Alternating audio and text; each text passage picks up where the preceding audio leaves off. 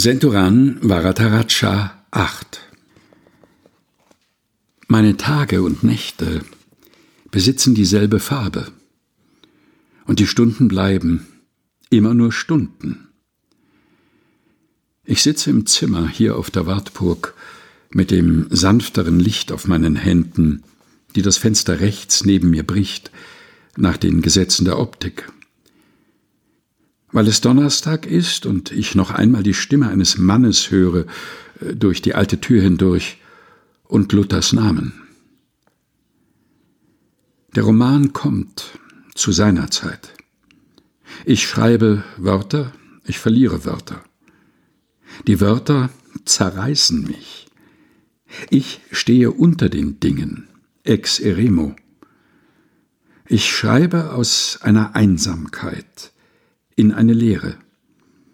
Die Integrität eines Textes lässt sich nur so wahren.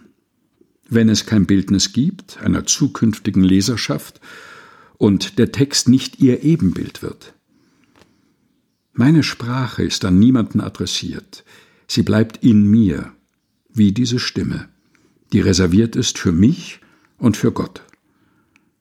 Auch wenn der Roman in vier Monaten veröffentlicht wird, wird er nicht in den Kategorien des Eigentums erfasst werden können. Er gehört weder mir noch den Menschen, die ihn irgendwann lesen werden. Er ist sein eigener Bereich, sein eigenes Recht, immer ein eigenes Gesetz. Wenn dieses Verhältnis wahr ist, und ich glaube daran, aber was verstehe ich von Wahrheit, dann müsste es auch für die Bibel gelten.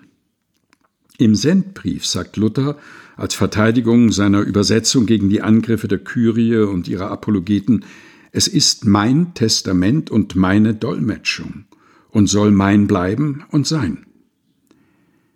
Wenn es aber keine Possessivpronomen gibt und kein Eigentum im Bereich der Texte, dann müsste folgerichtig auch die Bibel weder Gott gehören noch den Menschen.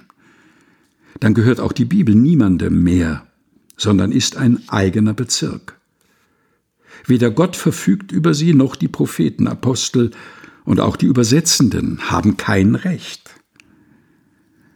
Der Text bleibt eine Entäußerung, eine Entfremdung, eine materialisierte Übersetzung, die sich nicht zurückführen lässt, weder genealogisch, genetisch, auch logisch nicht, auf das, was ihm vorausging, auf das, was seine Bedingung der Möglichkeit und Wirklichkeit gewesen sein wird.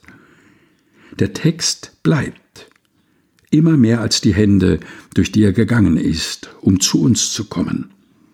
Ein Text bleibt mehr als der Gedanke, der kam. Senturan Varadaraja 8, gelesen von Helga Heinold. Aus dem Buch Der Augenblick nennt seinen Namen nicht die Wartburg-Tagebücher, erschienen bei der Deutschen Bibelgesellschaft 2022.